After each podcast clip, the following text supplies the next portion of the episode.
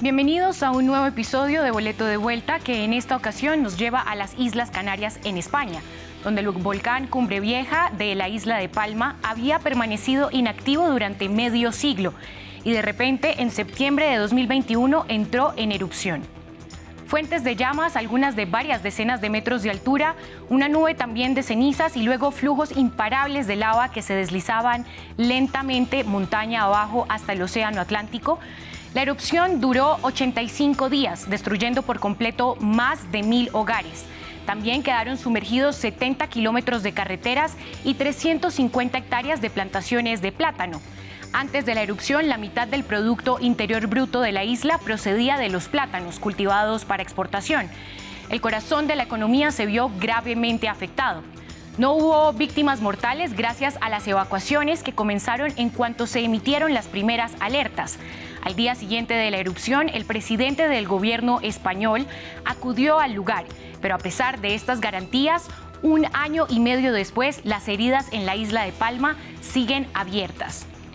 Un centenar de habitantes actualmente siguen alojados en hoteles y muchos aún esperan la ayuda prometida por el gobierno. El volcán se silenció, pero la ira en la población crece. Esta es la historia.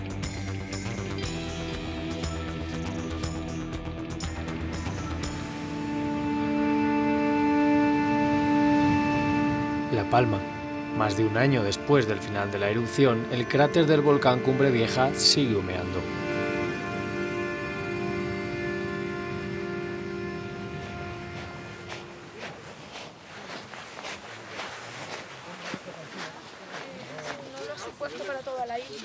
Este fue el cráter por el que salió la lava que arrasó toda la laguna. El, este centro de emisión de aquí detrás es por donde salía la lava en las últimas semanas de la erupción. Lucía y su marido perdieron su casa sepultada por la avalancha de lava. Por primera vez llegaron a ver de cerca el origen del desastre. Es como si fuese un- un diablo que acabó con, con todo lo que, lo que había. A mí se me remueve todo lo que tengo dentro y los recuerdos han resurgido de nuevo. Hoy su hija lidera la expedición. Ella también estaba en primera fila el día de la erupción. Exacto, hubo gente, cuando yo salí de Puerto Nao, había gente que estaba todavía en el bar de... Y era el ventilador que se estaba moviendo, pero como una cosa rarísima. ¡Ah! Y entonces se me encendió la, la luz y digo, ostras, que son los terremotos, que ya lo siento. Y además, cada uno me imagino que si te evacúan, te limitarán un peso, no podrás llevarte 14 maletas. No, porque tú te evacúas claro. con tu coche y tú metes lo que tú quieras. eh, que igual no había tanta lava todavía o algo, o sea, no sé. Como Saray y su familia, 7.000 personas huyeron para escapar del flujo de lava. Extendido sobre 1.200 hectáreas, sepultó todo a su paso.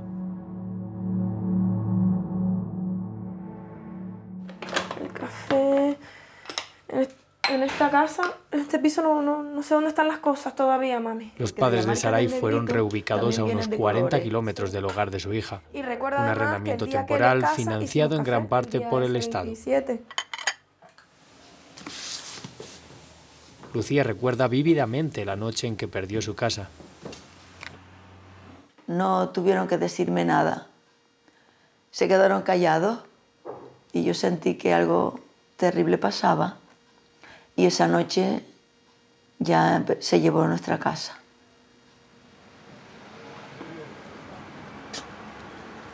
Unos días antes de esta noticia, Lucía había empezado a escribir un diario. Ahora publicado. Fue un modo de, de yo curarme de la- del miedo que, que provoca el, que me provocaba el volcán. Lava sobre lava sobre lava. Así que su prisa es llegar al valle y otear los márgenes, explorar la orilla, inspeccionar las fincas, las casas que aún resisten.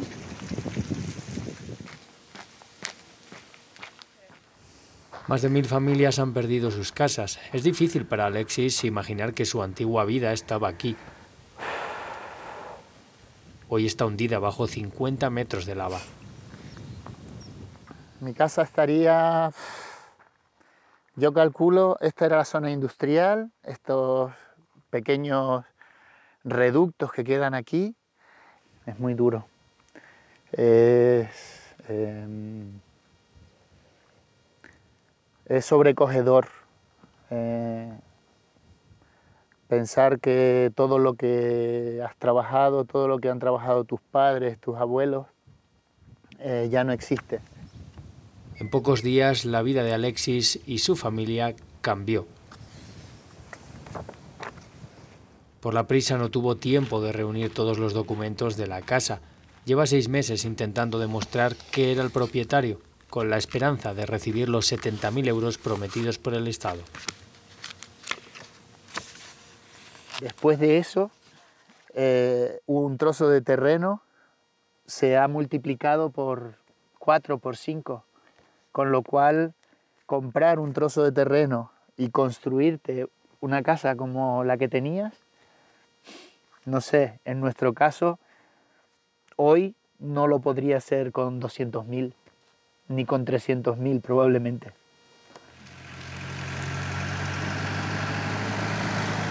El desastre no solo se llevó la casa de Alexis, aún le impide acceder a su restaurante.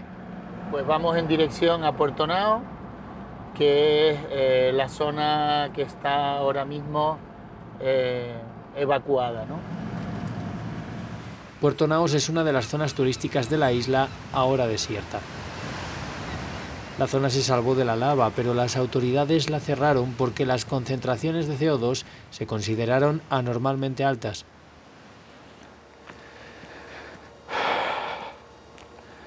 Al final de esta calle, Alexis aún puede ver su pizzería solo se le permite entrar una vez cada dos meses. Venimos a, diferentes puntos y hacemos lecturas y luego lo contrastamos con las lecturas que nos dan desde las administraciones. Es posible que hayan gases. Lo que sí estamos seguros es que no existe la misma concentración de gases en todo Puerto Naos, en toda el área, de la misma manera. ¿no? Desde el desastre, Alexis ha estado sobreviviendo gracias a un subsidio de desempleo temporal. Espera que las autoridades le permitan reincorporarse rápidamente al trabajo. Nos sentimos abandonados, nos sentimos engañados, nos sentimos excluidos y sentimos que la administración que nos está representando en realidad no nos está representando, nos está perjudicando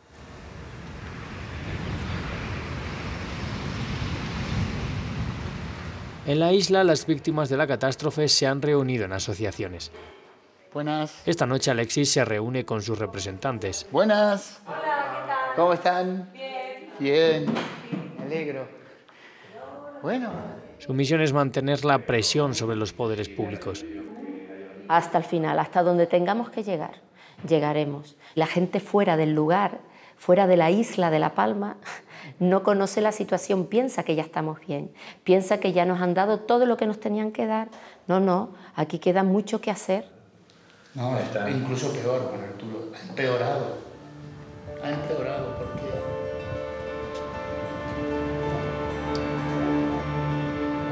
Aparte del turismo, la principal fuente de ingresos de La Palma es el cultivo del banano, que representa el 50% del PIB de la isla. Estas plantaciones en terrazas prosperan en este clima templado. El flujo de lava partió en dos, la principal zona de producción de la isla. Esto sería un racimo, muy probable que sea un racimo de agosto del año 21. Entonces entiende o intenta imaginar que, que en agosto del año 21 nosotros teníamos un racimo de aproximadamente 40 kilos que lo recolectaríamos a lo mejor en diciembre o enero y ahora tenemos una planta pequeña que tardará ya eh, en torno a 10 meses en tener un racimo. Desde hace varias generaciones la familia de Ricardo vive del cultivo del banano. Esta misma. ¿La ves aquí la raíz? Entonces lo que tenemos que hacer es intentar tenerlas lo más cubiertas posible para la humedad y ya se van poniendo bonitas. Y yo creo que si todo marcha, en julio, agosto, podemos tener una piña aquí.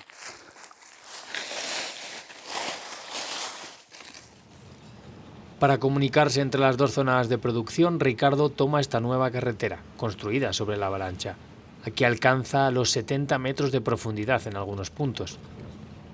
Lo duro es que tú pasas conduciendo prácticamente por encima de, de, tu casa, de la casa de tu gente, de tu familia, de tus amigos.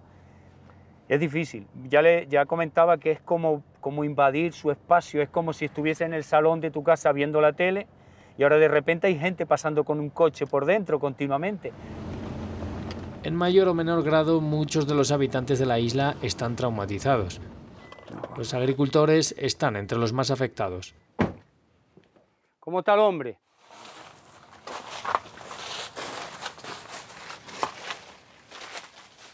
Esta fruta posiblemente a lo mejor no se llegue a cortar. Sí, la fruta sí la noto yo como sí, deshidratada, sí. Entonces, aparte de eso, que otra cosecha más que has preparado para volverla a perder. Sería la segunda cosecha que perdemos. Sí. La erupción dañó la infraestructura hidráulica de la isla, reduciendo la cantidad de agua disponible para el riego. Yo personalmente me siento vacío completo por dentro. Muchas veces ni ganas de trabajar, ni ganas de hacer nada, porque ya no veo tanto lo que he pasado. Lo que he pasado ya está vivido. Pero es que miro y sigo viendo más oscuro. Lo que veo miro para adelante que lo que miro para atrás. Cualquier cosa que vayas a comprar hoy en día valen cuatro veces lo que valían antes. No, yo no quito datos. No quiero quitar. Desanimados, Víctor y Ricardo ya no saben cómo afrontar el futuro. Regaré. Y después empezaré a trabajar. Días después de llegar el volcán, yo confiaba plenamente en que yo no iba a vivir lo que he pasado este año.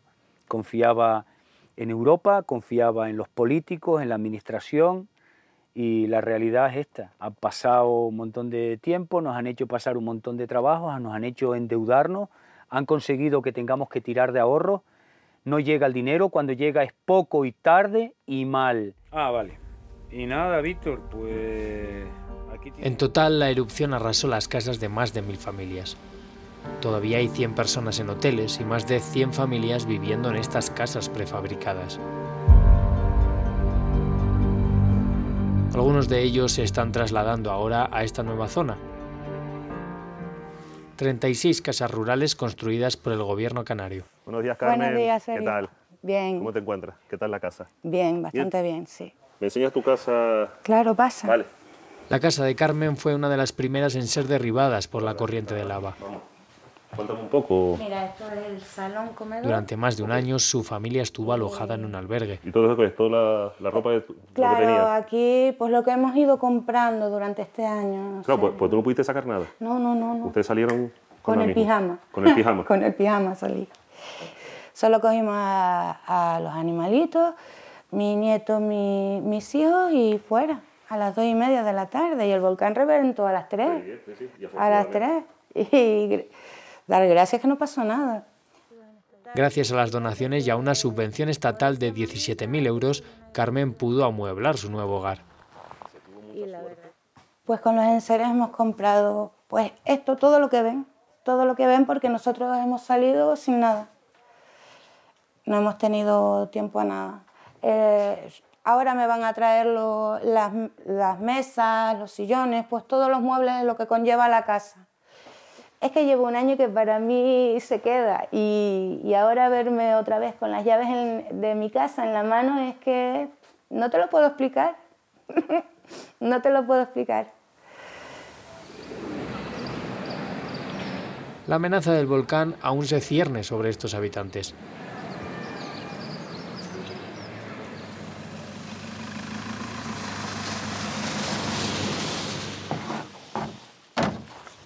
Cada semana este grupo de científicos viene a controlar su actividad. Lo dejamos por aquí, Juan. Ok.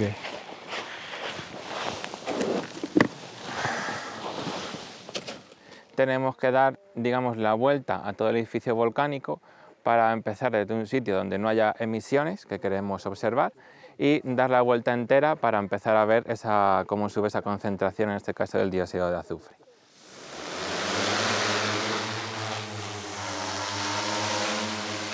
Las concentraciones de azufre medidas por el dron son la prueba de que el volcán sigue activo. En total, la erupción creó seis nuevos cráteres. Cerca de 85.000 toneladas de dióxido de azufre se liberaban diariamente en el punto álgido de la catástrofe. Ahora estamos pasando por la zona norte y mmm, tenemos un pico en estas zonas, empieza a aumentar aquí la concentración, justamente pasando por el norte del, bueno, noroeste de, del edificio volcánico. Hace un año Víctor formaba parte del grupo de vigilancia del volcán. Sabe que la isla de La Palma experimentará otras erupciones. La última erupción fue en el 1971 aquí en La Palma y había una probabilidad de un 50% que en 50 años hubiese una erupción. Ah, pasaron 50 años, en el 2021, y casualmente mm, vino esta, esta erupción. ¿Cuándo? No sabemos si dos años, cuatro años, cinco años, 20 años, pero va a verla tanto aquí en La Palma, en El Hierro y Tenerife.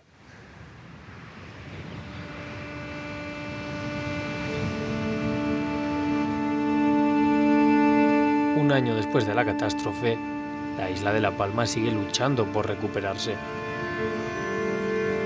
Los daños causados por el volcán ascienden a casi mil millones de euros.